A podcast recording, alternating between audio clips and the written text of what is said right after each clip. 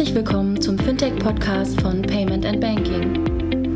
In unserem wöchentlichen Podcast sprechen wir mit interessanten Köpfen aus der Branche über unsere Hauptthemen Fintech, Payment, Banking und Mobile. Hallo und herzlich willkommen zum 135. Podcast von paymentbanking.com. Ähm, heute sind interessante Kombinationen zum Thema Two-Factor Authentication und China. Wie das zusammenhängt, äh, das werden wir gleich erfahren. Äh, sehr kuriose Kombination, aber ist on purpose. Ähm, von daher werden wir es ja gleich sehen. Ich habe heute hier im Podcast äh, den Jürgen Weiß von ähm, One. ich brauche sehr lange um da.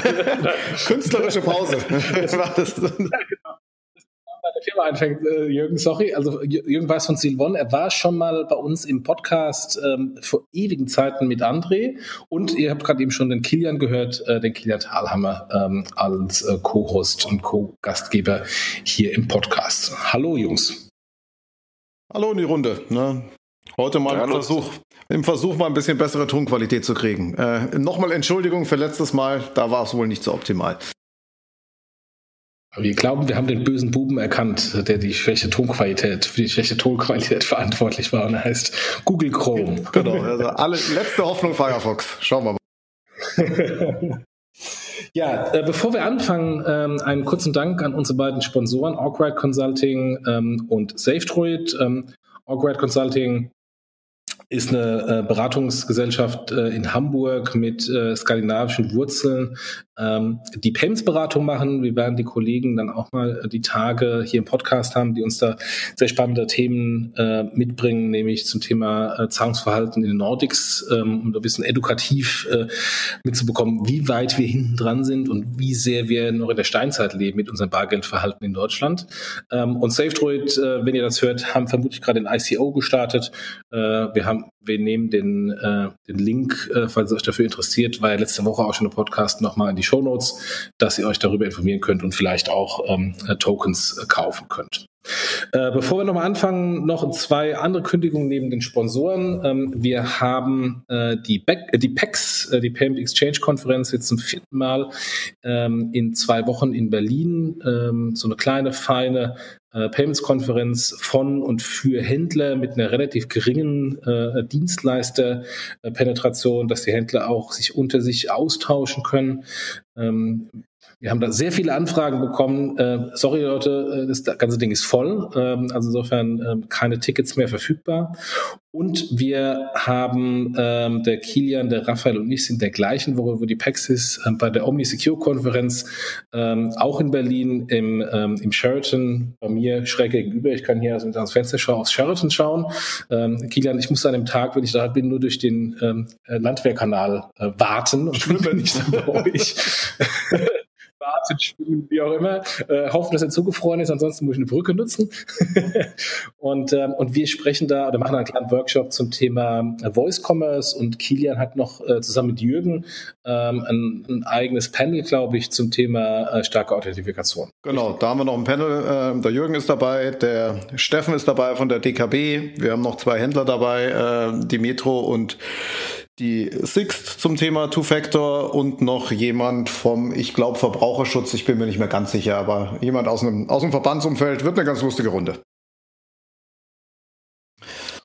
Gut, dann letzter Hinweis, ähm, heute ein bisschen länger der, der Intro-Part. Wir haben ein ähm, Channel, ein WhatsApp-Channel ähm, ähm, eingeführt. Das heißt, ihr könnt uns über WhatsApp folgen. Wir schicken dann quasi ab und zu mal News raus, wenn neue Artikel da sind. Aber wir wollen dann auch, weil ich kenne das von einem anderen Podcast, ähm, vom Kassenzone-Podcast, wollen diese WhatsApp-Channel auch nutzen, dass wir vorab, wenn wir einen Podcast haben, ähm, Fragen reingeben. Also sprich, wir sagen im WhatsApp-Channel, liebe, liebe äh, Folger im, oder Follower im WhatsApp-Channel, wir haben heute einen äh, Podcast zum Thema Two-Factor Authentication mit diesem Jürgen.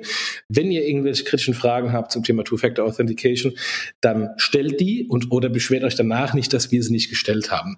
Also so würde das funktionieren. Wir haben es heute noch nicht gemacht, aber das werden wir demnächst mal ausprobieren, ähm, um da quasi von der Crowd Fragen ähm, äh, gestellt zu bekommen, beziehungsweise die wir einfach weiterleiten in den Podcast. Äh, wie gesagt, im Kassenzone Podcast funktioniert es sehr gut ähm, und äh, da können wir insofern auch euch als Hörer ein bisschen besser integrieren, ähm, dass ihr nicht zuhört, sondern vielleicht sogar selbst Fragen stellen könnt.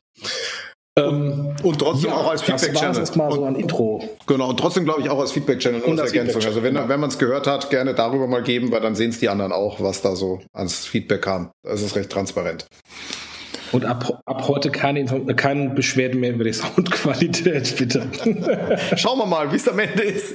Wir sind, wir sind erst in Minute 5. Ja, genau. Ja, dann lassen wir anfangen zum Thema äh, Two-Factor Authentication. Ähm, Jürgen, erklär doch mal bitte erstmal, wer du bist ähm, und, ähm, und was Silvon macht ähm, im, im Bereich ähm, Authentifikation, weil der letzte Podcast ist doch schon etwas länger her, ähm, dass du nochmal alle mitnimmst, ähm, dass sie wissen, was eure Produkte sind und aus welcher Ecke du herkommst. Dann stelle ich mich einfach nochmal ganz kurz vor. Das rettet dich auch dein Stotter am Beginn, weil mein Name ist, wie gesagt, Jürgen Weiß. Ich bin seit über 20 Jahren in der IT-Security unterwegs insbesondere Online-Banking, E-Commerce und Zahlungsverkehr. Und ich bin eben Vorstand von zwei Aktiengesellschaften, deswegen vermutlich Jochen sein Stotterer, der Novosec AG und der Sivan AG. Die Novosec AG macht Projektgeschäfte im IT-Security-Umfeld und die Sivan AG bietet eben genau das an, über das wir heute reden wollen, nämlich ein Zwei-Faktor-Verfahren. Ähm, da sind wir aktuell vermutlich einer der wenigen Player, die ein Zwei-Faktor-Verfahren anbieten, das sowohl hardware-basiert als auch software-basiert sein kann und wir es unseren Kunden, also den Banken oder den Payment-Dienstleister in erster Linie überlassen, welche Varianten sie hiervon wiederum ihren Endkunden anbieten wollen. Kennen tut man uns vielleicht indirekt oder hat uns vielleicht schon mal benutzt, ohne zu wissen, dass wir dahinter stecken. Ähm, wer die äh, B-Direct-App beispielsweise auf seinem Telefon hat, der hat indirekt mit uns zu tun, weil da gibt es ein Verfahren drin, das nennt sich äh, Sign Direct. Das ist letztendlich unser Verfahren. Oder wer bei der Postbank Online-Banking macht und schon mal mit Bestsein in Verbindung gekommen ist, auch da stecken wir dahinter. Wofür steht denn jetzt Two-Factor Authentication? Äh, kannst du einfach mal die Leute ein bisschen abholen, ähm, die sich jetzt nicht täglich mit dem Thema beschäftigen ähm, und jetzt keine Security-Nerds sind? Genau, das ist, glaube ich, wichtig. Immer diese drei Buchstaben oder drei Kürzelabkürzungen. Ähm, 2FA steht für Two-Factor Authentication. Zwei Faktoren werden benötigt, um äh, Transaktionen abzusichern. Faktoren äh, werden dabei so festgelegt, dass wir davon sprechen, dass es äh, verschiedene Elemente gibt, die man eben braucht dazu. Das eine ist Wissen, das andere ist Besitz und das dritte ist Inherenz. Frei übersetzt könnte man auch sagen, es ist Biometrie. Soll heißen, wenn ich irgendeine Zahlungstransaktion beispielsweise ausübe, dann sollte ich die am besten mit zwei Faktoren äh, absichern, eben mit Wissen und Besitz oder Wissen und Biometrie oder Besitz und Biometrie. Zwei dieser drei Faktoren sollten in einer Transaktion drin sein. Warum sage ich sollten? Das muss nicht überall so sein, aber durch das, dass jetzt eben in der PSD2 äh, eine neue Anforderung reinkommen ist über den ATS von der EBA, wird es zukünftig eben breit gefordert und ist eine wirklich harte neue Anforderung für Online-Banking, für Zahlungsverkehr. Das ist ja, glaube ich, auch genauso, okay. Äh, weil, weil ein, ein, ein Grund ist ja, warum nehmen wir das Thema jetzt auf, um vielleicht da gerade kurz, kurz, kurz äh, einzugreifen, was, ähm, also der Grund, warum wir den Podcast jetzt auch machen, weil die Spezifikation RTS EBA, wie du gerade gesagt hast, ja jetzt mehr oder weniger aus, auf der Zielgeraden ist. Um vielleicht da auch nochmal kurz reinzugehen, ähm, kannst du da kurz sagen, was jetzt am Ende rausgekommen ist, beziehungsweise was rausgekommen ist und was nicht rausgekommen ist? Naja, wurde ich verabschiedet, das ist ja nun nicht, wobei das Thema Zwei-Faktor äh, Zwei-Faktor-Authentication eigentlich von Anfang an relativ klar wird, dass es kommt. Äh, man streitet sich natürlich noch um Details, weil alles, was sich so einfach anhört, Wissen, Besitz und Biometrie, ist natürlich im Detail dann wieder ähm, etwas äh, schwieriger nachzuweisen, was ist jetzt eigentlich Besitz. Also mal ein Beispiel festzumachen, wenn ich ein Handy habe, ist es Besitz, wenn da was drauf ist, ist, reicht das schon als Besitz oder kann man vom Handy wieder was extrahieren und man kann es nicht wirklich als Besitz nehmen? Das ist halt die Frage. Am einfachsten festlegen kann man es bei so Verfahren, die wir heute kennen. Eine Kreditkarte und eine PIN dazu ist Besitz und Wissen. Besitz die Karte, die PIN ist das Wissen und dann habe ich es zusammen. Das ist, glaube ich, unstreitig, weil wir da eben nicht die Möglichkeit haben zu sagen, könnte man nicht aus der Karte irgendwas rausnehmen vom Besitz und dann habe ich die Karte woanders. Ja, bei Handys ist das etwas komplizierter, da muss man ein bisschen mehr ins Detail reingucken und das ist in Wahrheit auch die Diskussion, die letztendlich insgesamt immer noch ongoing ist, weil hier nicht ganz genau festgelegt ist, was da sein muss, sondern es wird erstmal gesagt, es müssen die Faktoren sein und jetzt streiten wir sich natürlich drüber, wann ist ein Faktor ein Faktor, aber so ist das halt im Detail. Jürgen, wenn ich das Ganze höre, ähm, dann ste stellen sich bei mir ja, das weißt du, häufig die Nackenhaare auf, nach dem Motto, da wird ähm, häufig zu sehr von der Security-Ecke äh, gedacht und äh, zu wenig von der User Experience-Ecke, ähm, auch bei den, bei den RTS. Und jetzt kann man natürlich alles nachvollziehen, dass da ähm, auch gerade wegen PSD2 und wegen Instant Payment äh, eine stärkere Authentifikation notwendig sein müsste oder sollte. Ähm, aber ähm, du bist ja gerade jemand, der äh, sehr stark die Business-Denke da reinbringt in, ähm, in der Security äh, Nerdistan, wo es eigentlich gar nicht ähm, sicher genug sein könnte. Und äh, ähm, ich sage immer, die größte Sicherheit ist dann, wenn der Kunde es einfach nicht mehr benutzen kann, weil dann, dann erfolgt auch gar kein Betrug mehr. Ähm, wie siehst du denn jetzt da die ganzen ähm, RTS hinsichtlich diesem Trade-off Security versus Benutzerfreundlichkeit? Und was bedeutet es denn für den Nutzer ähm, hinsichtlich Bequemlichkeit ähm, in der Nutzung und im Kauf äh, im Online-Payment überhaupt? Ja, das ist wirklich eine super Frage und das ist, glaube ich, auch eine wichtige Frage, die man beantworten muss, weil äh, das Thema Zwei-Faktor, ja oder nein, hat erstmal noch gar keine Aussage drüber, ob das bequem oder unbequem ist. Ja, wir müssen erstmal festlegen, was ist das eigentlich überhaupt und wie kann man es umsetzen? Und warum zum Teil das Negativ jetzt abgeleitet wird, ist ganz einfach, wenn man davon ausgeht, dass man die Faktoren, die man heute kennt aus dem Online-Banking oder ähnlichen, dass man die einfach eins zu eins jetzt überträgt und überall machen muss. Das fordert niemand. Das fordert auch keine EBA. Die EBA fordert ein Zwei-Faktor-Verfahren, weil wir damit die Sicherheit insgesamt höher kriegen. Nur ist es nicht so, dass wenn ich ein Zwei-Faktor-Verfahren habe, dass ich dann auch sicher bin, sondern man muss andersrum sagen. Ein sicheres Verfahren wird wohl immer ein Zwei-Faktor-Verfahren sein. Ja, andersrum, die Gleichung umgekehrt dreht, gilt natürlich nicht. Nicht jedes Zwei-Faktor-Verfahren muss auch unbedingt sicher sein. Da kommt es durchaus auf die Implementierung drauf an. Wenn wir jetzt die so generisch schon im Thema Zwei-Faktor-Verfahren ähm, sprechen und du sagst ja ganz, ganz richtig, ich glaube, das Erste, was an jedem da im Kopf kommt, ist, das ist dann so wie beim Online-Banking und im schlimmsten Fall muss ich noch meine TAN-Liste raussuchen, um jetzt äh, einen Einkauf in einem Online-Shop zu bestätigen, ähm, was theoretisch auch Zwei-Faktor ist, aber nicht in dem Sinne, im Sinne des Erfinders. Hat sich durch diese durch diesen Push oder die, die, für das Thema Two-Factor, den jetzt die EBA halt äh, erzeugt hat oder die PSD2 eher erzeugt hat, auch dann neue Verfahren entwickeln, wo du sagst, hey, da geht es genau in diese Richtung zu sagen, diese Verfahren haben zwar das Thema Zwei-Faktor angenommen, aber vom Kunden gedacht. Also ich würde jetzt mal sagen, wurden deswegen neue Verfahren entwickelt, würde ich erstmal sagen, eher nein sogar, sondern die gab es entweder ohnehin vorher schon oder sie kommen eben mit neuen Systemen mit rein. Also nehmen wir mal ein Beispiel, äh, wenn wir Apple Pay heute angucken. Niemand wird sagen, dass das irgendwie ein altes Verfahren ist und dass es grausam ist, dass wir da eine Zwei-Faktor-Identifikation mit drin haben. Ja, Apple Pay ist aber in Wahrheit eine Zwei-Faktor-Authentifikation, weil Apple eben die harte Bindung an das Device hat, an das Telefon und dann eben zur Freischaltung vom Payment Biometrie fordert, also Fingerprint oder die Face ID, wenn man, wenn man iPhone 10 hat. Gibt es andere Beispiele? Das heißt, ich glaube ich glaub auch, dass das wahrscheinlich genau dieses Beispiel von dir gerade gar, gar nicht so richtig äh, ankommt, dass halt ein Apple Pay eigentlich von unabhängig von der von der Regulatorik per, per se Two-Factor by Design hat. Ja? Siehst du irgendwelche auch von den Banken getriebene Verfahren, die jetzt sagen, pass mal auf, ich muss da auch ein bisschen äh, ein bisschen moderner werden? Gibt es da Themen oder reden wir eigentlich am Ende über, ähm, es wird irgendeine App am Telefon geben, mit der ich einen Zwei-Faktor habe, ob das jetzt ein Google Authenticator ist oder eine Banking-App oder was auch immer, ist, ist zu diskutieren. Aber ist das der, der, der Horizont, mit dem, ich, mit dem ich rede? Oder reden wir da auch über Themen wie, es gibt Variables, die drüber Naja, wir, ich glaube, wir müssen, wir müssen erstmal erstmal festhalten, äh, dass die Banken momentan noch in der Diskussion sind und in dem Nachdenken drüber, wie sie es umsetzen. Ja, mir ist ganz wichtig, dass wir genau das als allererstes mal vorne dran festhalten. 2FA bedeutet nicht Pentan. Ja, auch wenn wir in Online-Bankings heute in erster Linie Pintan haben, egal was davor steht, M-Tan, Chip-Tan, Foto-Tan, Push-Tan, was auch immer. Ja, Tanz ist eben irgendwie nicht das, was besonders bequem ist. Ja, aber nicht zwangsläufig muss 2FA das Thema TAN mit integriert haben. Das ist mal der ganz wichtige Punkt. Oder um es anders aufzuzäumen, es ist halt leider wirklich häufig zu beobachten, dass Digitalisierung erstmal so verstanden wird, dass man mit viel Anstrengung ja, eine Pferdekutsche mit Elektroantrieb ausstattet obwohl man mit der aktuellen Technik also eigentlich auch bequem Auto bauen könnte.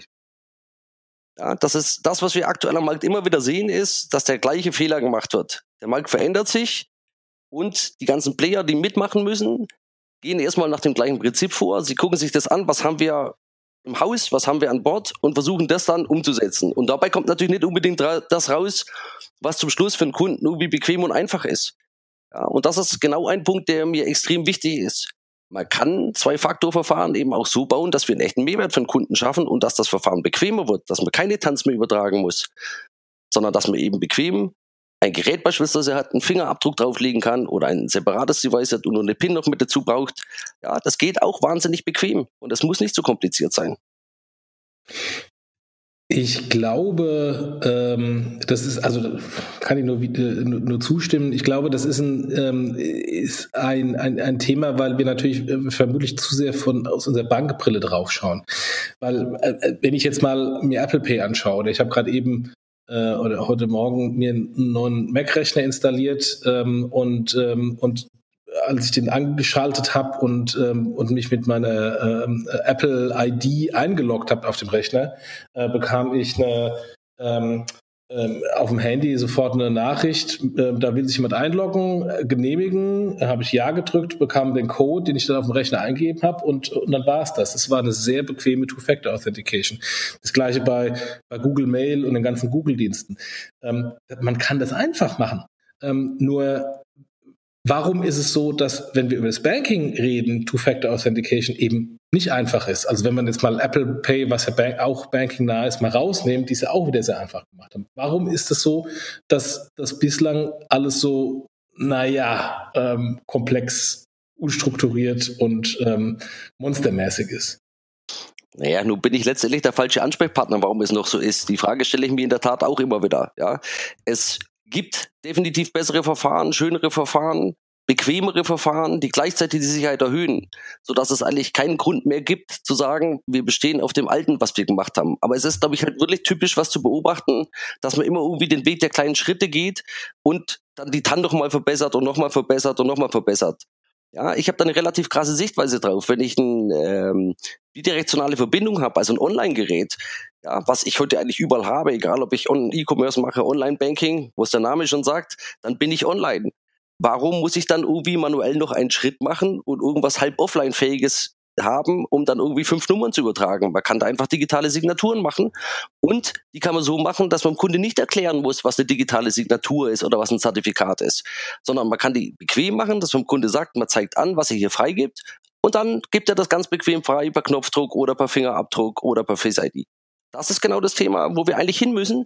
Und das ist jetzt eben der Punkt, dass ich viele, viele, viele Bankings ändern müsste und dass es natürlich auch Zeit kostet. Wir operieren natürlich, wenn wir Security reden, im Online-Banking am Sicherheitspart in der Bank und das ändert man nicht mal kurz in drei Monaten.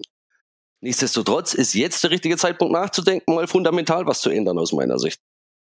Liegt es daran, dass ähm, ich als Bank äh, mich vielleicht auf Technologien einlassen muss, die ich nicht voll unter Kontrolle habe, beispielsweise äh, Face ID oder Touch ID beim iOS oder den entsprechenden Äquivalenten äh, im Android-Lager. Ähm, äh, und dann vielleicht so einen Hinken Gaul neu erfinde, obwohl das super schöne Pferd da daneben dran steht? Ähm, oder liegt es vielleicht auch daran, dass ähm, das ganze Thema Security von einzelnen Rechenzentren gedacht wird, die vielleicht auch ähm, um ihre Existenzberechtigung ähm, ähm, wettern und äh, dann deswegen vielleicht auch da erstmal alles komplexer machen, damit sie auch weiter irgendwie eine Rolle spielen. Äh, Stichwort, wie oft hätten wir schon die TAN abschaffen können und dann kommen dann aber trotzdem immer wieder ähm, neue Möglichkeiten, dass die TAN als TAN da bleibt. Naja, das zweite ist natürlich schwer für mich äh, zu beantworten, wenngleich ich äh, durchaus äh, den Verdacht auch manchmal nicht ganz loskriege, dass es eben so ist, äh, dass man wenn man es nicht selbst erfunden hat in den großen Häusern und selbst verkaufen kann, ähm, dass es dann etwas schwerlich ist, ja, da was zu ändern. Nichtsdestotrotz glaube ich, dass der Markt das zukünftig lösen wird, weil ähm, gerade Google, Apple liefern eben die Vorlage aus, wie es geht und äh, die Nutzer, die wir alle hier draußen sind, die werden es fordern und sagen, warum muss ich eigentlich nur die TAN abtippen, wenn ich bei Apple ganz einfach mit Fingerprint und Face ID machen kann? Und das ist der erste Teil der Frage. Warum haben wir Angst davor? Müssen wir ja nicht haben, weil wenn man ein Verfahren clever und sinnvoll einbaut, dann baut man ja kein neues Face ID oder kein neues Fingerprint, sondern man nutzt das, was uns die Gerätehersteller heute mit liefern. Das heißt, die Cleverness heute im Verfahren ist es so einzusetzen, dass man sein Verfahren mit diesen Funktionen nutzt und darüber dann die Freischaltung mitmacht. Ja, da gehört ein bisschen was dazu und das heißt auch nicht einfach nur Face ID und, und Fingerprint nutzen und sagen, ja, nein, dann wird es schon passen. Da gibt es auch Anforderungen in, der, in dem Standard, dass eben eine Transaktionsabhängigkeit rein muss. Das heißt, man muss schon noch ein bisschen was drunter machen, unter der Haube Ebene beispielsweise eine digitale Signatur machen und das Ganze mit der Transaktion verbinden und da ein bisschen Technik drunter legen. Und darum geht es dann letztendlich in der Implementierung. Aber ich glaube, niemand der Banken hätte, wäre auch in der Lage, irgendwie jetzt Face-IDs oder, oder Fingerprints selbst zu implementieren. Und da gibt es auch gar keinen Bedarf dafür. Ja, das können die Hardware-Hersteller. Hersteller. Ja, die machen das gut und wie man gerade bei Face-ID jetzt bei, bei Apple sieht, machen sie das wirklich brillant und massenmarktfähig. Da ist ja, glaube ich, noch ein ganz anderer Aspekt rein. Ich, wobei man aus meiner Sicht da auch so aus einer, aus einer Banksicht so ein bisschen aus einem verlorenen Posten sieht. Man hatte, man hört ja die ganze Zeit immer so hier Ökosystem, Google-Ökosystem, Apple-Ökosystem und diese Verfahren sind natürlich sehr eng mit diesen Ökosystemen, sei es Apple, sei es Google oder was auch sonst noch kommt, da verbunden oder vielleicht auch die Chinesen, über die nachher noch sprechen.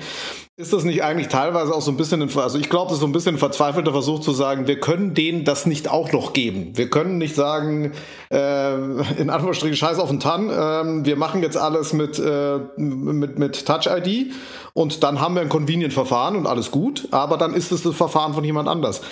Glaubt ihr oder glaubst du, dass das auch reinspielt?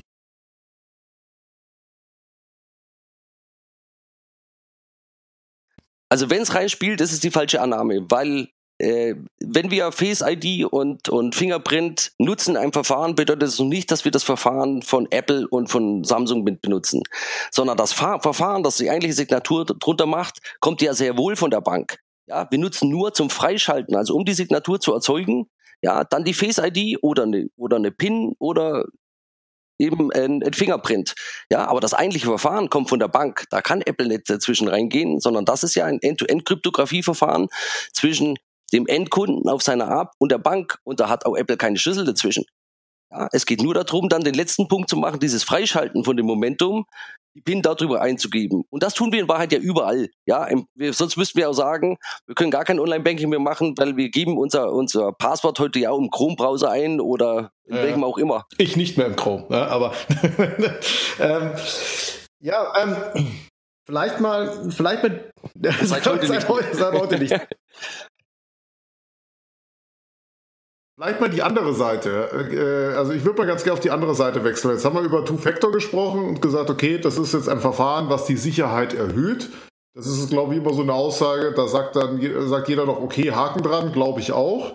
Jetzt ist ja die spannende Frage, dieses Erhöhen, ist das irgendwie messbar? Und zum Beispiel, und vor allem zu dem Hintergrund, mit dem Hintergrund zu sagen, an welcher Stelle sollte ich das dann überhaupt einsetzen? Ja, weil ganz oft äh, auch da von der Regulatorik kommt, die Regulatorik will jetzt, äh, versucht jetzt zu definieren, wo Two-Factor einzusetzen ist und wo nicht in einem bestimmten Bereich. Ja.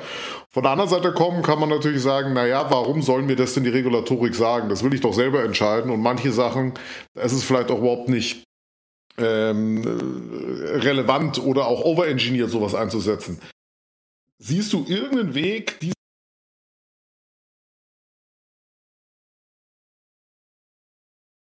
Naja, also ich meine,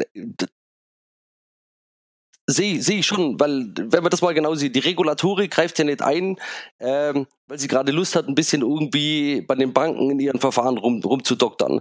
Sondern die Wahrheit ist, es wurde halt wahnsinnig wenig gemacht und die Regulatorik ist jetzt kommen und hat gesagt, okay, wir müssen mindestens ein paar, paar Grundregeln mal ausstellen. Gleichzeitig ist das zweite, was wichtige ist, aus meiner Sicht wirklich, dass wir in einen risikobasierten Ansatz reinkommen. Und wenn man den RTS genau liest und die, äh, das Thema, dann wird man das genau dort wiederfinden. Also es gibt ja Ausnahmen. Es gibt Exemptions für Niedrigtransaktionen, wo man nicht unbedingt das Thema mitmachen muss, wo man dann eben sagt, das lohnt sich nicht, dafür muss man eben das Risiko fressen, ja, wenn man es nicht mit einsetzt oder muss ein Risikomonitoring etc. mit drauf machen. Also die sinnvolle Einsatz davon ist garantiert ein risikobasierter Ansatz, wo wir sagen, für eine Transaktion von 5 Cent muss man nun nicht unbedingt ja, jetzt irgendwie Handstände machen, um die freizugeben. Das tun wir in Wahrheit ja im physischen POS heute auch schon. Das heißt, wir haben mit der NFC-Einführung ja dieses Tap-to-Go eingeführt, ohne dass ich noch eine PIN eingeben muss. NFC heißt ja nicht ohne PIN, sondern es gab eben gleichzeitig noch das Thema, dass wir gesagt haben, um das Ganze in den Markt zu bringen, macht das dem Kunden noch einfacher, Tap to Go, er muss nicht mal mehr eine PIN eingeben. Warum kann man das machen? Weil umgekehrt die Bank, die ausgebende Bank, die Haftung dafür übernimmt für diese Transaktion. Ja, ich habe keinen Nachweis mehr. Wenn da irgendeiner sagt oder der Kunde sagt, er war das nicht, dann muss am Ende des Tages einer bezahlen. Der Kunde ist es nicht, der Händler ist es auch nicht. Er brauchte keine Unterschrift, also bleibt nur noch derjenige übrig, der erlaubt hat, dass es ohne zweiten Faktor funktioniert und das ist die Bank. Ab einer gewissen Höhe haben wir bei NFC-Transaktionen da genauso wie heute auch Unterschrift oder PIN. Also das ist genau der richtige Ansatz zu sagen, wir machen das risikobasiert. Jürgen, da bin ich vollkommen bei dir, aber ich höre noch äh, Sibylle Strack, äh, die auch regelmäßig hier zuhört, ehemals DSGV, äh, in einem Ohr, ähm, die mir äh, bei irgendeiner Konferenz äh, irgendwie zwei, dreimal gesagt hat, dass sie das ja in, noch in ihrer alten Rolle als äh, quasi Issuer äh, für die Sparkasse Finanzgruppe im, im Kartenbereich, dass er das gerne machen würde, aber ihr das sogar von den RTS teilweise gar nicht erlaubt wird. Also dass selbst die Issuer, ähm, die das Risiko am Ende des Tages ähm, nehmen oder auch die Händler, die das Risiko am Ende des Tages nehmen, ähm, dass denen das gar nicht erlaubt wird, so ein vollkommen risikobasierter Ansatz nach dem Motto, der Kunde hat kein Risiko, wir nehmen das schon. Ähm, ist das denn ähm, Überregulierung? Ist da, haben da vielleicht ein paar Security-Menschen zu viel Lobbyarbeit gemacht? Oder, oder woran liegt das denn? Aus meiner Ansicht nicht. Ja, also erstes Mal ist, ist das Thema aus meiner Sicht relativ logisch. Die äh, EBA hat das Interesse, dass das Finanzsystem stabil wird. Wenn wir es gar nicht regulieren, kann es eben wahnsinnig schnell und, und frei gemacht wird und jeder sagt, ich trage die Haftung schon irgendwie, kann es wahnsinnig schnell zu sehr, sehr großen Schäden kommen, die dann plötzlich schlagartig kommen und das ganze Finanzsystem ins Wackeln bringen. Und das genau ist definitiv die Aufgabe einer Aufsicht zu sagen, das muss unterbunden werden. Insofern fehlt mir jetzt Ansätze zu sagen, bis zum gewissen Grad ist es okay. Jetzt kann man natürlich über die Größenordnung diskutieren, ob das 5 Euro sind, 50 Euro, 100 Euro, die man noch risikobasiert machen kann. Und es ist sicherlich auch abhängig davon, wer ist der Issue dahinter. Aber ich sage mal, wenn jetzt ein neuer Player hier in den Markt kommt und ein Payment-Verfahren ausgibt äh, und dann sagt, ja, ich trage das Risiko komplett, dann muss man sich halt schon die Frage stellen, kann der das Risiko überhaupt tragen, wenn wirklich was, was passiert? Ja, das nützt nichts, wenn er dann einfach seine Firma abmeldet und sagt, schade, hat halt nicht funktioniert. Und das ist genau die Aufgabe der Aufsicht. Und ich denke, wie gesagt, das ist nicht überreguliert, weil wir eben bequeme Verfahren haben. Der Hauptvorwurf vom Handel ist ja, dass irgendwas Unbequemes kommt. Und das ist in Wahrheit die Angst davor, dass die Banken das, was sie heute im Banking nutzen, jetzt auf den Zahlungsverkehr übertragen. Das muss aber nicht sein.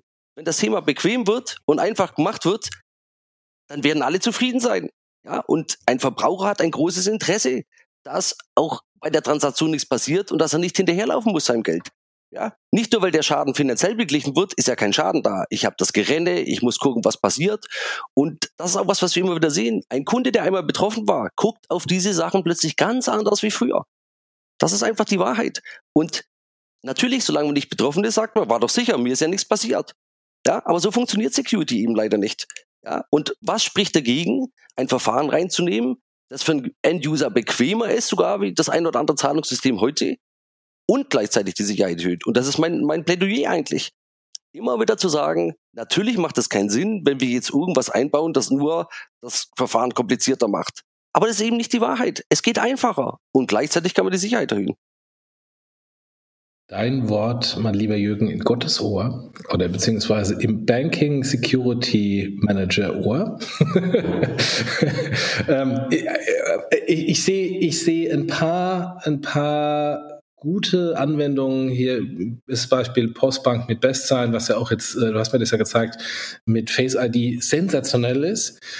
Aber das ist noch so mehr die Ausnahme als die Regel. Und ähm, ich äh, kann da insofern schon die Befürchtung des Handels ähm, und auch äh, meine Befürchtung und als User kleiner, einfacher ne? ja. Endkunde Jochen Siegert ähm, nachvollziehen, dass da ähm, die die Gefahr besteht, dass da die große Keule kommt. Wir werden es sehen in einem Jahr. Vielleicht machen wir da nochmal einen Podcast ähm, und gucken, ähm, ob da die eine oder andere Bank, das eine andere Rechenzentrum, der eine oder andere ähm, Security- äh, und Compliance-Beauftragte die Kurve noch bekommen hat oder eben nicht. Ich kann die Ängste auch nachvollziehen, Jochen, definitiv. Ja, als Handel hätte ich genau die Angst. Ja. Hundertprozentig. Also die Ängste sind ja nicht unbegründet, ja, weil das wäre nicht das erste Mal, dass eben genau das passiert, was ich vorher gesagt habe, dass man das, was man hat an Bordmitteln, einfach jetzt, um dem Gesetz Genüge zu tun, einfach in das andere reindrückt, ja, und dann kommt dann halt irgendwie sowas raus. Ich hätte fast gesagt wie 3D Secure, ja, das einfach von der Grundidee eigentlich brillant ist, aber von der Umsetzung eine solche Katastrophe war, dass man jedem nachvollziehen können muss, das kann es nicht sein, weil wenn ich dann einfach Ab Zahlungsabbrüche habe und wenn es nicht einfach geht, ja, dann macht der Kunde das nicht mit, er versteht es ja auch nicht. Und wenn ein Kunde etwas nicht versteht, dann ist das Sicherheitsverfahren schon generell mal schlecht. Ja, wenn wir an der, an der Strecke hängen bleiben, wo der Kunde sagt, ich verstehe nicht mehr, was ich hier tue. Mhm. Ja, es muss von Kunden einfach sein. Er muss eine Aufgabe ja. haben, die Transaktion zu prüfen und freizugeben. Ja, und er muss nicht vorher ein 18 Seiten dickes Buch lesen, was Zertifikate sind, wie man Technologie macht. Ich, ich mache das immer in der Analogie zum Fernseher. Ich gucke doch auf Fernseher, ohne dass ich irgendwie weiß, wie die ganze Technik dahinter funktioniert. Ja? Und ich schaffe es, ohne dass mir es einer weiter sagt, Programm 1, 2, 3 umzuschalten. Ja? Und genau auf dem Niveau müssen wir bei Security kommen. Die muss da sein. Wir müssen dafür sorgen, dass sie da ist und hinten dran als Finanzindustrie aufpassen, dass wir sie reinbringen. Aber natürlich so bequem wie möglich. Ja, da sind wir wieder bei, bei Anfang mit, mit Apple Face ID äh, oder ähm, Touch ID, die ja äh, quasi unbemerkt von vielen ähm, Biometrie als starke Authentifikation im Massenmarkt etabliert haben. Ähm, und plötzlich nutzt es jeder. Und vorher haben sie alle gesagt, Biometrie Massenmarkt wird nie funktionieren. Ähm, alle alle äh, Experten und Apple hat es einfach gemacht und hat es gezeigt, wenn man es einfach macht, dann funktioniert es. Also insofern, ich wünsche mir mehr Apple-Momente. Und ich glaube auch da. Exakt, aber das ist genau das. Und das, ich wünsche mir, dass sich die Banken bisschen weiter weggehen, nicht immer nur aufs eigene gucken, sondern mal auf, auf das gucken, was die Technologiefirmen hier bringen. Apple Pay ist wirklich ein gutes Beispiel. Apple Pay ist, wie gesagt, ein Zwei-Faktor-Verfahren. Ja, und ein brillant umgesetztes. Und keiner wird uns sagen, und keiner vom Handel wirst du finden, der sagt, oh Gottes Willen, Apple Pay, ja, das können wir ja gar nicht machen, das ist viel zu kompliziert. Sondern das Gegenteil ist ja der Fall. Der Handel wartet eigentlich drauf, ja, dass Apple Pay in Deutschland noch nicht etabliert ist, hat andere Gründe, ja. Aber das wissen wir ja. Das hat was mit Gebühren zu tun und mit dem, was die Banken hinten zahlen müssen. Was jetzt von Apple wieder vielleicht eher unanständig ist. Ja, aber technologisch das, was sie von dem machen, ist wirklich das Demonstrieren. So kann das auch gehen. Der Kilian hat mir gerade eben. Ja, Kilian?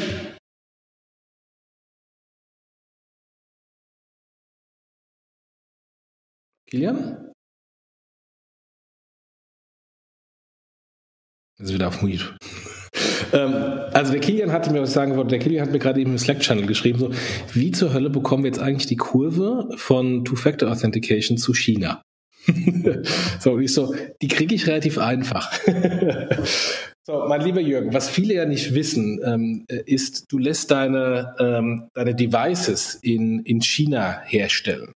Ähm, und äh, bist ja irgendwie gefühlt achtmal im Jahr drüben, ähm, Produktion zu überwachen, Design und so weiter und so fort. Ähm, und über das Thema Security und starke Authentifikation und zweiter Faktor ähm, bist du über die Jahre ähm, sehr stark ähm, in die chinesische Payment-Szene eingedrungen, weil du schlicht und ergreifend auch äh, alleine in der, in der Business ähm, äh, Thematik mit äh, den Lieferanten ähm, über die äh, mittlerweile auch bei uns relativ bekannten äh, chinesischen Apps und Tools äh, kommunizierst. Ähm, und insofern würden wir jetzt versuchen, diesen ziemlich harten Cut zu machen vom Thema starke Authentifikation ähm, zum Thema China. Ähm, wie siehst du denn jetzt so ein bisschen als ähm, natürlich Insider in Deutschland und Insider ähm, ähm, in China, wo du zumindest regelmäßig da bist und auch jetzt die ganzen Tools dort nutzt und äh, mit Chinesen kommunizierst. Wie siehst du denn diesen äh, chinesischen Payment-Markt, der fast so wie so eine große Welle auf uns zukommt, wo viele auch noch gar nicht verstehen, warum denn die Leute QR-Codes scannen und warum denn irgendwie äh, da plötzlich P2P-Payment so massiv groß ist, ähm, wo es doch bei uns äh, irgendwie ständig scheitert. Mache ich gerne, äh, weil ich eben, wie gesagt, das letztendlich als Konsument, hätte ich jetzt fast gesagt, da drüben in, in China tatsächlich erlebe. Ich will nur einen Satz vorher sagen. Ähm, wir lassen auch in China produzieren. Wir produzieren auch Teile in Deutschland. Wir produzieren insbesondere einige Sicherheitskomponenten nur in Deutschland und bespielen gewisse Software nur in Deutschland. Nicht, dass der falsche Eindruck entsteht. Wir lassen da irgendwas in China irgendwas machen. Nein, wir sind eine Security Company. Wir wissen genau, was wir wann wo machen. Ja, und es gibt natürlich auch in der Produktion Teile, die sich eben bei uns über die Zeit angeboten haben, die in Asien zu machen, insbesondere in China um noch auf das Thema jetzt einzugehen, was passiert in China aktuell? Äh, ihr habt es ja ab und zu mal angerissen in anderen Podcasts. Es gibt eigentlich momentan eine unglaubliche Entwicklung in diesem Land und die ist insbesondere verbunden mit dem Thema WePay. WePay ist das Payment-System, das in dem Messenger drin ist, namens WeChat. Ähm, vergleichbar für alle, die das nicht kennen, eigentlich mit äh, WhatsApp. Ja, und ein bisschen Facebook auch noch mit drin sozusagen. Und da drin ist eben eine Wallet, die nennt sich WePay und damit kann man Person-to-Person-Transaktionen machen. So fing das Ganze mal an. Ja. China, muss man dazu wissen, war davor ein Land, das sehr Bargeld dominiert war. Interessanterweise, obwohl der Hallo, größte Schein. Hörst du mich noch? Ja, ja, nee, ich wollte sagen, wie Deutschland. Ah, okay. Ähm, ja, aber noch ein bisschen mehr. Also in, in China ist es so, dass man fast alles mit Bargeld bezahlt hat, obwohl der größte Schein, ähm, den es da drüben gibt, ist der 100 AMB-Schein, ja, der jetzt äh, irgendwas noch so, äh, ich weiß gar nicht, wie der aktuelle Wechselkurs momentan genau ist. Früher war es ungefähr 10 Euro, jetzt kriegt man immer ganz so viel dafür. Ja, jetzt muss man ein bisschen mehr dafür bezahlen an Euros, um 100 AMB zu kriegen. Ja, sind es wahrscheinlich irgendwie 12,50 Euro, 13 Euro. Ähm, das war der größte Schein und trotzdem war fast alles Bargeld ja, wenn man was bezahlt hat. Also man lief da mit dicken Hosentaschen rum, wenn man irgendwie etwas Größeres einkauft hat oder gegebenenfalls auch mal sogar mit Schuhkarton. Ähm, das heißt, wir kommen so ein bisschen von einer anderen Situation her. Dann ging das mit Person to Person los. Dazu kommt in China noch ein interessantes äh, Thema mit dazu. Die lieben diese Red Packets oder Red Envelopes, ja, die es dann zu Chinese New Year gibt oder zum Geburtstag. Man schickt dem anderen Kunden oder dem anderen äh, Partner, Freund, äh, Kollegen einfach immer so einen kleinen roten Umschlag mit ein bisschen Geld drin. Das wurde dann auch benutzt, um so kleine Spielchen mitzumachen. Also man kann einen Red Envelope an eine Gruppe schicken, dann wird automatisiert das verteilt, was da innen drin war. Das sind relativ kleine Beträge, aber man spielt damit. So dass früher oder später die ganze Familie irgendwie WeChat mit VPay auch auf dem Messenger mit drauf hatte und Geld da drauf hatte. Wenn es schon mal drauf war, fing es dann an, dass neue Geschäfte draufgestiegen sind innerhalb kurzer Zeit. Das erste, was ich erlebt habe, war, dass mir das, was in ähm, USA Uber ist oder in Europa, ist dort Didika, also genau vergleichbar, private Taxigesellschaft, wo ich mir einen Fahrer rufe, dass man das plötzlich mit WeChat bezahlen kann. Ja, man steigt ein ins Taxi, steigt wieder aus aus dem Taxi, zahlen tut man interessanterweise nicht sofort, sondern irgendwann innerhalb von 24 Stunden, ja, gibt man sein Passwort ein und dann ist gut. Warum geht das so gut? Weil mein WeChat-Account ist mein Leben, ist sozusagen mein Besitz, um wieder in dem alten Thema vorher gewesen zu sein. Das heißt, niemand wird seinen WeChat-Account riskieren.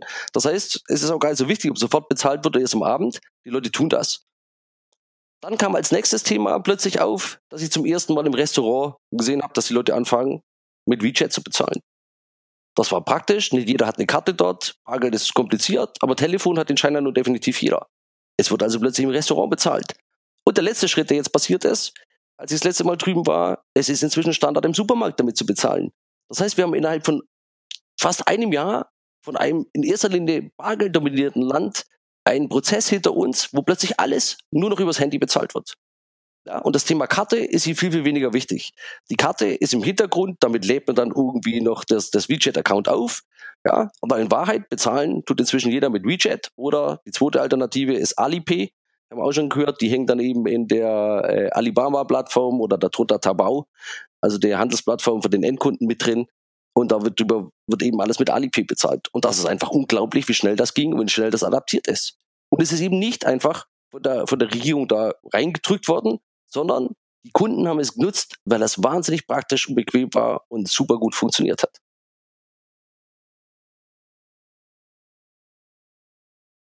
Jetzt wollte der Kilian eine Frage stellen. Kilian? Hallo?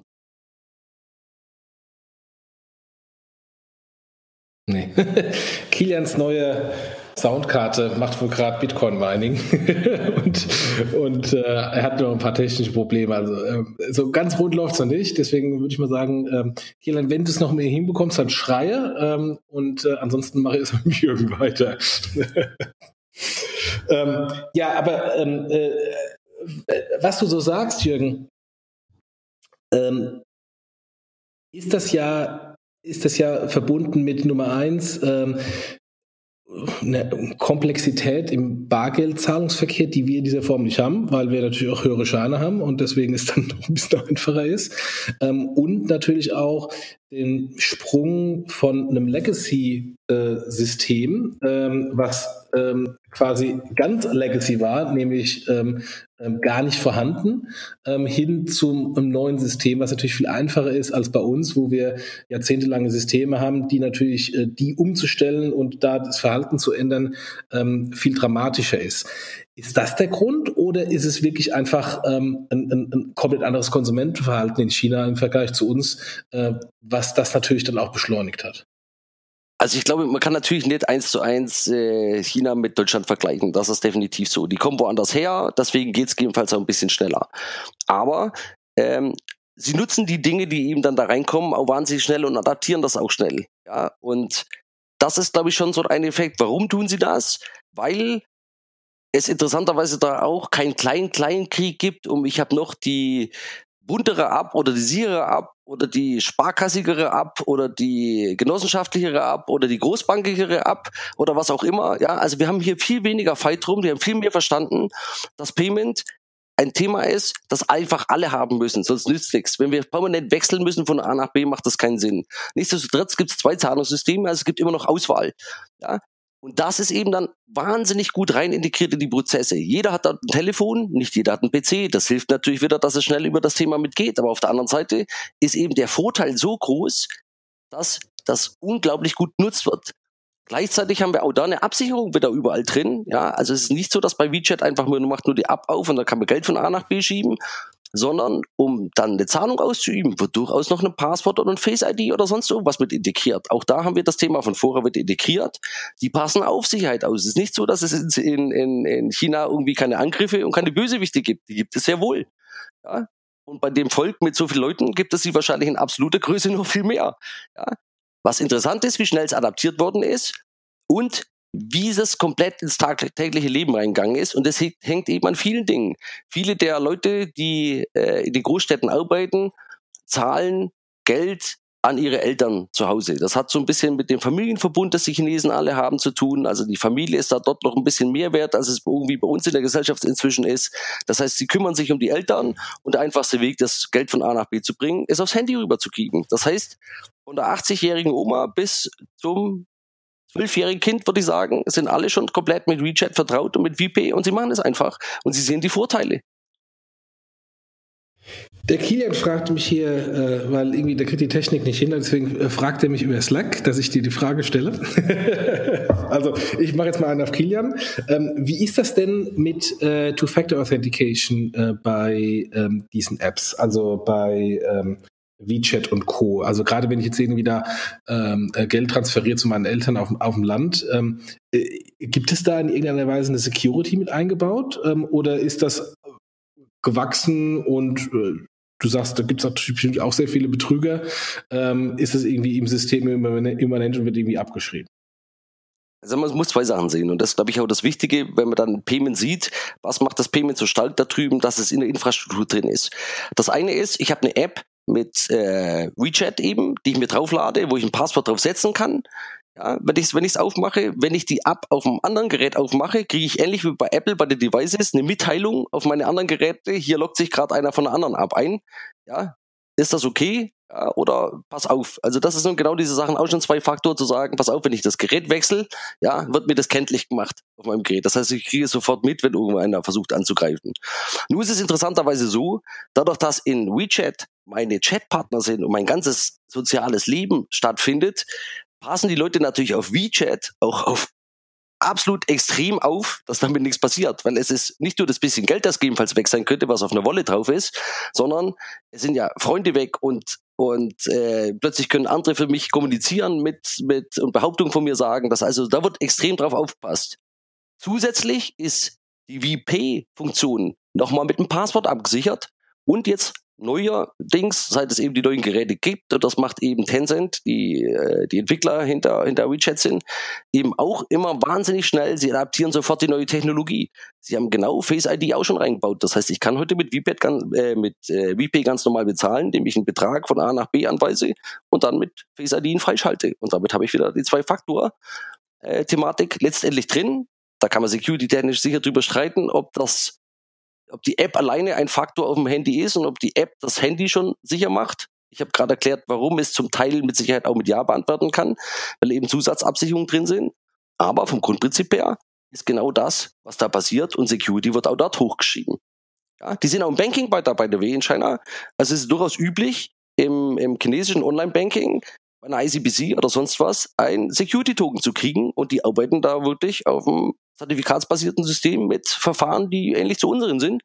Na, die machen es ein bisschen anders, weil da so ein genereller Standard entstanden ist. Aber auch da sieht man, dass die Security-technisch schon wieder einen Schritt weiter sind. Ja. Ich sage oft, wir gucken in die falsche Richtung, wenn wir nach den neuen Sachen gucken. Äh, wir sollten irgendwie nicht nach Westen gucken, nach den Neuerungen, ja, auch wenn die lauthals immer verkündet werden von dort. Im Osten ist das, was momentan passiert. China legt eine Geschwindigkeit vor mit neuen Entwicklungen, die sich wirklich vonschreibt und die massiv ist und die vieles, vieles umstellen wird. Und die sind es gewöhnt, sie adaptieren es, sie nehmen es sofort an und es geht weiter. Ja, ich meine, wenn ich mir nur anschaue, äh, wie lange ich irgendwie schon predige, Achtung, Achtung, liebe äh, P2P-Payment-Startups, ähm, ihr habt eigentlich keine Existenzberechtigung, weil in dem Moment, wo Facebook mit P2P-Payments kommt, seid ihr alle tot. Ähm, das sage ich mir gefühlt seit vier Jahren. wo ist denn das verdammt nochmal bei Facebook?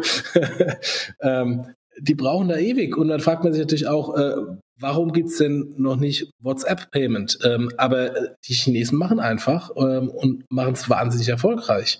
Äh, ich habe äh, immer so das Gefühl, dass das, was auch beispielsweise ähm, ich selbst als PayPal-Stratege die ganzen Sachen, die, die wir uns da ausgedacht haben, wie wir uns strategisch weiterentwickeln auf der Produktseite, auf der, auf der Business-Seite, ähm, all das, was wo es bei uns sehr viele PowerPoint-Slides gab und sehr viele interne Diskussionen, was teilweise nie live ging, all das wird aus China gemacht. Ähm, die, die machen einfach. Ähm, haben die eine andere spielerische Mentalität, die Sachen auszuprobieren, oder liegt es einfach an diesen wahnsinnig großen äh, Plattformen, äh, Tencent, ähm, und Alibaba, dass die aufgrund ihrer schieren Größe und auch natürlich dann der schieren Masse an, an Nutzer dahinter ähm, da viel schneller agieren können als wir in unseren kleinen fragmentierten Ländern? Ist schwer zu sagen, aber ich will es mal an einem Beispiel festmachen, wo ich sage, es liegt auch an der Mentalität und zwar auch an der Denkweise von, der, von den Firmen. Wenn wir gerade Tencent angucken mit WeChat, Tencent war, bevor es WeChat gab und bevor die Mobile Phones, also die Smartphones so richtig breit in die Masse gekommen sind, der große Anbieter des Chatprogramms auf dem PC. Und zwar hieß das Programm dort QQ. Und QQ gibt es immer noch. Es ist immer noch das größte Chatprogramm auf dem PC. Was macht Tencent? Sie bringen eine neue App fürs Mobile, das komplett auf Mobile zugeschnitten ist und kannibalisieren scheinbar ihr eigenes Business ja, indem sie es voll zugeschnitten darauf machen und haben damit alles richtig gemacht in meinen Augen. Ja, sie sind eben nicht die ausgelatschten Wege gegangen und gesagt, jetzt müssen wir irgendwie gucken, wie wir unseren QQ Messenger so zusammenschrubbeln, dass er dann irgendwie auch im Handy läuft. Ja, also sie haben nicht die nächste TAN erfunden und dann Chip oder Foto davor geschrieben, sondern sie haben was Neues gemacht. Ja, und das ist genau das Thema, was meiner Ansicht nach herausragend ist, zu sagen, wir kannibalisieren ganz bewusst unser eigenes Produkt, gehen richtig damit rein, weil wenn wir es nicht kannibalisieren, dann macht es ein anderer. Und das ist genau das, was wir uns hier mal angucken müssen, was durchaus passieren kann. Und die Frage, wie du sagst, die wir uns stellen müssten eigentlich in Europa ist, nicht wer macht es besser, sondern warum sind wir eigentlich in den Spielen gar nicht drin? Warum haben wir überhaupt nichts, wo wir in die Infrastruktur ein Payment reinmachen können? Ja, also wir diskutieren über Payments und was ist das schönere Payment und zum Schluss sagen wir eigentlich, wie du sagst, wenn jetzt Facebook oder, oder WhatsApp oder gemeinsam zusammen, wie sie es da auch immer, immer rein integrieren zum Schluss kommt, dann ist eigentlich der Drops ohnehin gelutscht, weil die werden den Deal machen. Warum gibt es nichts Europäisches? Es gibt was Chinesisches, es gibt was Amerikanisches. Und wir Europäer gucken zu und sagen immer, wir warten mal, was die anderen Länder uns so bringen, damit wir die neue tolle Technologie machen. Das ist ein komisches Selbstverständnis, äh, Selbstverständnis in meinen Augen. Und genau da müssen wir mal was dran tun, zu sagen, wir müssen auch mal ein bisschen selbstbewusster sein und neue Dinge selbst in die Hand nehmen und da mal ein bisschen was hochziehen. Mhm. Und ähm, ich meine, jetzt ähm, geht ja Alibaba äh, bzw. Alipay ähm, mit großen Schritten schon hierher, baut hier Akzeptanzstellen auf. Ich habe neulich ein Interview gegeben ähm, in der ähm, Chinese Financial Times ähm, genau zu diesem Thema nach dem Motto äh, Zahlungsverhalten der Deutschen und wie realistisch es, es denn ist, ähm, dass denn äh, chinesische Zahlmethoden hier eine Chance haben. Siehst du denn ähm, Abgesehen davon, dass hier ein paar chinesische Touristen, ich weiß nicht, untertreibe, es gibt sehr viele chinesische Touristen, aber abgesehen davon, dass jetzt hier ein paar chinesische Touristen äh, mit, mit Alipay bezahlen, ähm, siehst du, dass WeChat und Alipay ähm, eine Strategie haben, hierher zu kommen und auch das dann uns als europäischen oder als deutschen Kunden anzubieten, ähm, in direkter Konkurrenz zu den großen amerikanischen Plattformen? Ähm, oder ist das wirklich erstmal nur ein chinesisches Thema für die Chinesen, die im Ausland äh, sich bewegen, reisen und dann auch bezahlen wollen mit den lokalen Zahlmethoden? Also ist momentan ganz einfach zu beantworten, weil das, was momentan überhaupt nur möglich ist, ist genau das, dass ich eine Ali, äh, Alipay oder eine, eine VP-Akzeptanzstelle habe. Was mir bisher versagt ist, ist, dass ich eine europäische Karte, Kreditkarte oder etc. hinterlege bei Alipay und bei, bei VP, um damit Geld reinzuladen ins System. Das heißt, in Wahrheit brauche ich heute eine chinesische Karte, ja, oder es muss mir irgendein Bekannter Geld über, über VP sozusagen selbst weiter, weiterleiten. Nur dann habe ich überhaupt eine Chance, Geld reinzukriegen. Das heißt, aktuell ist die Antwort ganz klar, es gibt momentan aus meiner Sicht bewusst noch das Thema zu sagen, wir gehen nicht in die ausländischen Märkte im Sinne von, wir kümmern uns darum, dass wir irgendwie eine, eine Erweiterung unseres Zahlungssystems für Europa hinkriegen. Das ist, glaube ich, ein bewusstes Thema. Das ist gegebenenfalls auch ein Thema, das äh, regierungstechnisch abgestimmt ist, wenn man sich eben erstmal auf das eigene Thema konzentrieren will und das ja immer was zu tun hat mit Geldflüsse, wie sie von A nach B geben, mit, mit Kontrolle von Geldflüssen etc. Ja, insofern ist das, was wir heute sehen, definitiv das, die vielen, vielen chinesischen Touristen, die wir haben, und wenn man hier in Frankfurt aus dem Fenster guckt, ich sitze direkt mit Blick auf den Römer und sehe, wie viele Busse hier jeden Tag fahren. Ja, die werden immer mehr und die sind sehr, sehr zahlungskräftig und das ist das, was momentan passiert. Man nimmt, man gibt den, den äh, Shops hier in Deutschland die Chance, die Zahlungsmethoden anzubieten, die die Gäste, die hier vorbeikommen, direkt haben und dann sitzt das Geld natürlich noch ein bisschen lockerer. Ob zukünftig eine Strategie kommt, dass sie das ändern, das muss man wirklich abwarten. Und ich glaube, das ist wirklich was, was halt abgestimmt kommt von der Regierung mit, der, mit den großen Firmen. Ähm, wenn sie es tun, wann sie es tun, keine Ahnung, ist es ihr Hauptthema, weiß ich nicht, sie sind schon ein bisschen mehr konzentriert erstmal auf sich selbst. Das gibt uns aber auf der anderen Seite die große Chance, eben auch was zu machen und nicht einfach nur zum Schluss dazustehen und sagen, überrollt uns die linke Welle oder die rechte Welle. Kilian schreibt hier gerade, dass Alipay äh, angekündigt hat, bis 2020 100.000 Merchants in Deutschland äh, zu haben, was schon mal ein Wort ist, wenn man die Akzeptanzstellen der Girocard mal überlegt.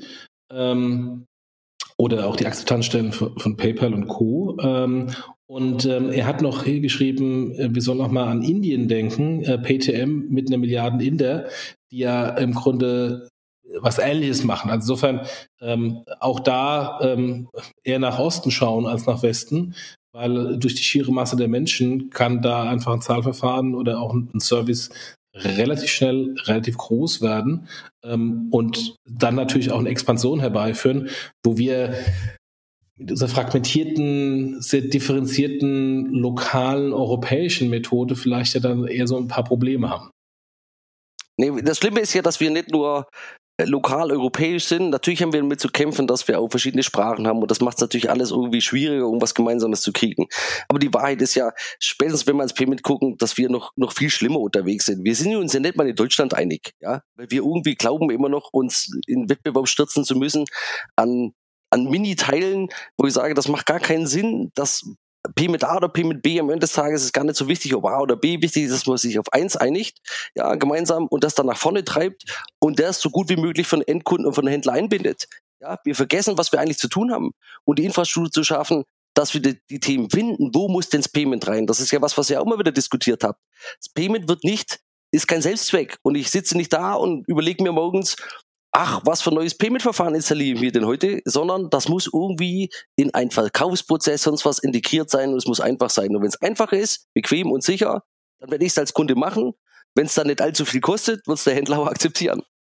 Ähm, äh, wir sind schon relativ weit, da, da wollte ich nämlich äh, gerade auch eine Frage hinführen. Ähm, du hast mir so fast schon weggenommen, aber du hast dann den Punkt nicht gebracht, den ich nämlich bringen wollte, nämlich Loyalty. Ähm, was ich, was ich mitbekomme von, also gerade insbesondere äh, bei Alipay, ist, dass die ja sehr stark das Thema Loyalty mit Payment kombinieren und auch so, ähm, als dieser Pokémon Go Hype ähm, hier so stark war, dass dann auch ähm, ähm, spielerisch noch integrieren, dass ich dann irgendwie in eine Mall gehe und dann irgendwie so eine komische Katze in der Mall finden muss. Und wenn ich die bekommen habe, habe ich dann irgendwie äh, mehr Bonuspunkte und die Bonuspunkte konvertieren dann in, in, ähm, in Zahlungen ähm, und höhere äh, Rewards äh, bei bei, bei den Händlern. Ähm, ist das ähm, da auch besser gelöst, weil ähm, es gibt ja hier auch 100.000 verschiedene Varianten, äh, wie man irgendwie Rewards und Loyalty mit, mit Zahlungsverkehr kombiniert, aber alle äh, stocken da irgendwie so vor sich hin. Und, ähm, und außer vielleicht Payback Pay, die jetzt von der Rewards-Seite kommen und da äh, das kleine fitzlichen Payment mitgemacht haben, ähm, ist nichts irgendwie, was, was so jetzt in meiner ähm, Radar äh, so ist, wo ich sagen würde, das funktioniert so einigermaßen. Während in China es offensichtlich sehr groß ist und sehr gut ist. Ja, wobei es dann meistens gar nicht so tief ins Payment integriert ist. Also China ist durchaus ein Land, bei dem es für alles irgendwelche Gutscheine oder Discounts oder sonst was gibt, ja. Und sie sind Spieler, sie spielen wahnsinnig gern. Das gilt für das Volk, gilt mit Sicherheit auch für manche andere Völker vielleicht uns sogar eingeschlossen, ja. Und wenn ich jemand spielerisch wo dran führe, hat es natürlich noch einen positiven Effekt. Wenn ich noch Spaß dran habe, das zu machen, habe ich den Kunden ja auf der richtigen Stelle abgeholt. Ja, aber sie machen es durchaus, dass sich Gutscheine runterladen. Direkt bevor man irgendwo in ein Restaurant geht, ist es Standard, dass man noch mal eine abguckt. Gibt es hier nicht einen Gutschein, wo ich dann 10% aufkriege oder, oder irgendein Essen besonders billig oder eine Suppe mit dazu. Und das ist da drin. Aber es ist viel weniger integriert jetzt irgendwie direkt mit WeChat oder sonst irgendwas, sondern da hängst du viel stärker dran, dass was die Restaurants so versuchen, auch lokal natürlich direkt auf die Handys von von den, von den Nutzern drauf zu kommen, weil wie gesagt, die, der, der Durchschnittschinese lebt halt im Handy. Ja, der hat das Handy permanent da und WeChat ist immer on. Ja, und äh, darüber wird auch nicht einfach nur privat quatscht, wie das vielleicht bei uns ist, sondern das wird inzwischen auch wirklich dann fürs Business verwendet. Also man, man schickt viel weniger E-Mails, wenn man mit, mit, mit China irgendwas arbeitet. Man spricht viel mehr über Messenger, ja, weil es einfach schneller geht und weil das asynchron funktioniert und wunderbar ist. Ähm, äh, dann noch eine, eine, Frage, die mir gerade noch eingefallen ist, ähm, äh, gerade zum Thema WeChat. Äh, wir sind ja immer noch so, dass irgendwie ähm, große Anwendungen, große Händler ihre eigenen Apps bauen äh, und dann hoffen, dass die Kunden die dann irgendwie installieren, Accounts vergeben und so weiter und so fort. Also beispielsweise MyTaxi, wenn ich MyTaxi nehmen will, muss ich mir die MyTaxi-App runterladen, meine Zahlungsinformationen hinterlegen. Wenn ich das richtig verstanden habe, ist irgendwie Didika, das quasi das Uber für äh, für China ähm, kann ich eigentlich nur bei WeChat nutzen und nutze dann WeChat Pay. Also letztendlich die Plattformisierung, die wir bei Amazon und Co. sehen, ähm, noch, noch viel stärker gespielt in China als, als äh, im Westen bei uns. Ist das richtig? Ja, ich, ich kann dir auswendig gar nicht beantworten, ob man es auch anders bezahlen kann. Vermutlich kann man auch Alipay oder noch was anderes mitmachen. Ja? Aber weil es eben so genial in den Messenger integriert ist und wenn ich da den über übers WeChat sozusagen mein DDK direkt rufe und dann mache ich logischerweise, wenn ich in der App bin, auch schon direkt die Zahlung mit hinten dran über über WeChat. Deswegen ist DDK wirklich bei allem, was ich zumindest gesehen habe, ich bin natürlich irgendwie auch bloß im ganz mini kleinen Ausschnitt von China unterwegs und kann garantiert nicht über gesamt China reden, aber so ein bisschen aus den Großstädten aus dem Süden, aus, aus Shenzhen raus, ähm, ist es doch so, dass es dann so integriert ist und so gut gemacht ist, dass da keiner mehr abwechselt. Ja, es ist einfach da drin und ich kann eben über WeChat, ich kann ein Visum beantragen, ich kann Versicherung abschließen, ich kann auch staatliche Sachen damit drüber machen und das ist alles integriert. In Wahrheit hat WeChat geschafft, innerhalb einem Ökosystem, wie beispielsweise das Apple ist mit, mit, den, mit den ganzen Apps, eine App drin zu machen, wo es dann wieder Unter-Apps gibt inklusive Werbung und etc. Also das ist Wahnsinn. Man hat dann irgendwie, wenn man bei McDonalds ist und mit McDonalds mit WeChat bezahlt, dann kriege ich auch noch irgendwie, wenn ich will, noch den, den, Newsletter von McDonalds und die Angebote direkt mit drauf. Das kommt dann eben alles integriert, ist aber wie gesagt viel weniger mit VP verbunden als viel mehr wie WeChat, wenn ich da ohnehin bin. Weil da kriege ich den Menschen mit dem Gutschein ja viel besser. Das Payment ist zum Schluss einfach nur der finale Betrag. Das Brutale ist, wie gut das umgesetzt ist, habe ich selbst erfahren, als ich dann eben auch mal gesagt habe, ich die, die lange Nase, wie wir alle genannt werden, musste ja auch mal dann irgendwie VP ausprobieren. Und ich habe mir also dann beim McDonalds auch mal einen Hamburger geholt und mit ähm, VP bezahlt, Barcode gescannt, und wunderte mich dann, wieso eigentlich gar kein Geld abgebucht wird und dachte dann, ja, wahrscheinlich hat der Trottel wieder, der allen anderen erklärt, wie es geht, irgendwas falsch gemacht. Bin dann trotzdem hin zu der, zur Ausgabe, habe den ähm, Burger übernommen, habe versucht nebenher drauf zu, zu, zu gucken, noch was passiert, habe mir dabei den Newsletter von McDonald's eingefangen, weil es natürlich alles chinesisch war. Ja, das Interessante ist, weißt du, wann die Zahlung gemacht worden ist? Genau zum Zeitpunkt, als sie mir den Hamburger übergeben haben. Nein. In dem Moment haben sie die Zahlung durchgeführt. Okay. Ja, und das ist einfach nur noch groß. Ja, das ist was, wo ich sagen muss, Chapeau, weil das ist genau wie es gehört. Ja, also ich habe noch nicht mal was abbucht gekriegt, solange ich mein Essen noch nicht habe. Es war wirklich Ware gegen Geld und das automatisiert. Und das ist halt was, wo ich sage, da kann man dann wirklich nur davor stehen und sagen, ja, versuch mal irgendwo in Deutschland jemand zu sagen, so kann es auch gehen. Mhm. Mhm. Ja, das ist beeindruckend. Ist es definitiv. Allerletzte Frage, weil wir sind jetzt schon bei der Stunde und äh, müssen deswegen auch gleich einen Punkt machen. Ähm, ich habe bei der Money 2020 letztes Jahr äh, einen, einen Berater aus Hongkong, ich glaube, der war aus Hongkong oder Singapur, ich glaube Hongkong, äh, sprechen gehört, auch ein, ein, ein, Engländer, also westlicher Mensch, ähm, der ähm, auch über die Dominanz von, von WeChat und ähm, oder VPay und, äh, und ähm, Alipay gesprochen hat und in dem Kontext Banken, ähm, weil ähm, äh, er hat, einen, er hat einen Screenshot gemacht von einer PayPal-Transaktion und dann von seiner Kreditkarte, ich glaube, so eine Barclays-Kreditkarte. Und dann sieht man halt, ja, es war eine PayPal-Transaktion und man sieht den Händler, man sieht den Transaktionsbetrag, man sieht die Location ähm, und hat wenigstens noch ein Subset an Informationen als Bank äh, und hat dann einen Screenshot gebracht von seiner Kreditkartenabrechnung in China, äh, wo dann nur WeChat, WeChat, WeChat, WeChat, WeChat ähm, und Alipay, Alipay, Alipay, Alipay, Alipay und dann hat die genau. Beträge genau. und, ähm, und überhaupt nicht mehr transparent gemacht wird, ist es jetzt, äh, was für ein Händler hängt dahinter? Ist es jetzt eine kumulierte Transaktion? Ist es eine Transaktion? Ähm, ist das tatsächlich so? Ähm, und wie, wie reagieren so. denn da die chinesischen Banken? Weil die werden ja komplett marginalisiert.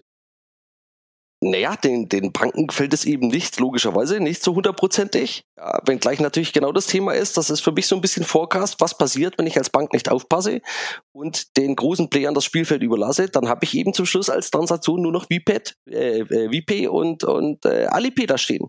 Ja, und wie groß die Dimension ist, ja, vielleicht einfach nur mal das auch den Hörern nochmal transparent zu machen. Es gab ja vor kurzem diesen, diesen Single Day, der vergleichbar ist mit dem, was wir hier als Black Friday haben, wo einfach Discounts gibt bei Alibaba beispielsweise, bei Taobao. Ja, es wurden an dem Tag in 24 Stunden mit Alipay bezahlt. Das ist das Hauptpayment wieder Alipay, also so wie es eBay, Amazon gemischt zusammen sozusagen, ist im Prinzip das, was Taobao ist für die Chinesen. Ähm, an einem Tag haben die umgesetzt 25 Milliarden, die mit Alipay bezahlt wurden. Und zwar US-Dollar. Ich rede von US-Dollar. In IB ist die Zahl noch etwas größer. Und jetzt die zweite, noch beeindruckende Zahl, davon ausgelöst übers Mobile Phone über 90 Prozent. Ja, und wenn man jetzt nochmal fragt, wo geht die Reise hin, dann glaube ich, ist die Antwort damit eigentlich schon gegeben. Jetzt ist die Frage, wie lange lassen wir uns als Europäer, als Deutsche, als kritische Technologiebeobachter Zeit, bis wir da hinkommen? Ja, wir werden dort landen. Das wird ein bisschen länger dauern. Es ist vielleicht auch kulturell bedingt, dass es etwas länger dauert. Aber die Vorteile liegen so auf der Hand von dem, wie es funktioniert und wie es eben so super in das tagtägliche Leben integriert ist, dass am Ende des Tages hundertprozentig aus meiner Sicht so sein wird, dass wir es alle in dieser oder ähnlichen Art nutzen werden. Mhm. Das sind ja äh, für die Banken keine guten Aussichten.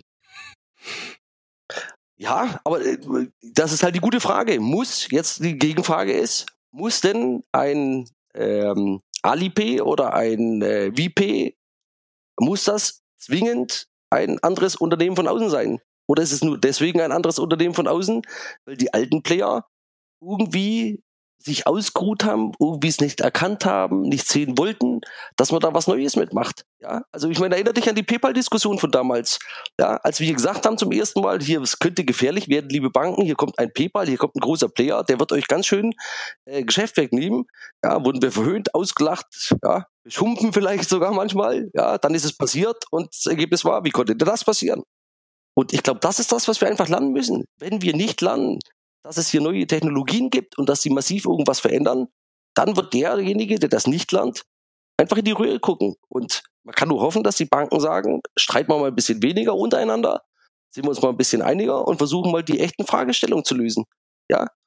Wie direkt ist ja ein schönes Beispiel, dass man mal zusammenarbeitet, aber warum tut man es? Wenn man es muss oder wenn man es will? Hm. Ja, und dann ähm, hat man sich da mal ein bisschen zusammengerauft und dann im Bereich P2P-Payments, was ja offensichtlich äh, ein riesen Wachstumsfeld an China ist, äh, macht man dann äh, wieder nicht äh, das gleiche System, sondern fängt sich wieder an zu streiten, wie so eine, Kinder, äh, wie so eine ähm, Kinderform im Sandkasten. Meine Form ist schöner als deine, deswegen nutze ich jetzt mein Zahlverfahren und nicht deines. Ja, und dann sind noch, glaube ich, ich weiß gar nicht, ob es ein, eines zumindest davon oder vielleicht sogar beide sind dann nicht mal Realtime. Mhm. Ja, also wenn ich ein Börsen-to-Börsen-Zahlsystem habe, ist das ganz normal. Das muss Money A, B, dann ist es auf der anderen Seite, da kann das weiterschieben. Ja, ansonsten ist es irgendwie ein verschrubbeltes Frontend aufs Handy gebracht, das irgendwie mein Banking-Überweisung mitmacht. Sorry, wenn ich das so brutal sage. Ja, aber Person-to-Person -Person lebt davon, dass es sofort immediate ist. Ich stehe irgendwie da, ruf an und sag, ich habe kein Geld mit dabei, bitte schick mir mal kurz 50 äh, AMB, weil ich will ihm ein Didi-Kabel stellen.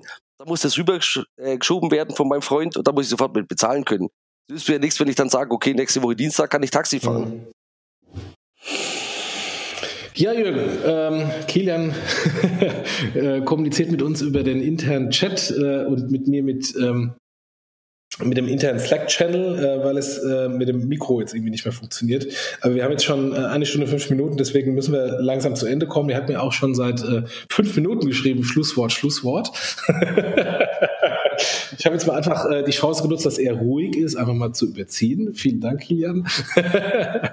ähm, ja, ich glaube, ein interessantes Thema. Vielleicht sollten wir das Thema äh, China dann nochmal im, im Detail äh, ein bisschen ausführlicher beleuchten, ähm, weil das mannigfaltige Auswirkungen ähm, auf uns hat. Ähm, und ich glaube, wir haben jetzt erstmal nur so ein bisschen den, äh, äh, für ganz oben mal angefangen zu kratzen, äh, was für Auswirkungen das haben könnte. Insofern vielen, vielen Dank für die, für die Information, wo du quasi aus beiden Welten äh, das so äh, uns mal rüberbringen konntest. Ähm, ich möchte mich auf jeden Fall nochmal gerne bedanken, ähm, neben dir natürlich, dass du, dass du dabei warst, auch bei unseren Sponsoren, Awkward Consulting äh, und SafeDroid, ähm, die uns unterstützen. Und ähm, ja, was nächste Woche im, äh, im Podcast ist, da müssen wir uns intern nochmal überlegen. Äh, das ist noch nicht, noch nicht final ähm, äh, gesetzt. Insofern ähm, ähm, wünschen wir euch, liebe Hörer, und äh, dir, Jürgen, als, als Gast äh, alles Gute. Vielen Dank nochmal und äh, bis demnächst. Tschüss. Danke, gerne. Bis demnächst. Tschüss.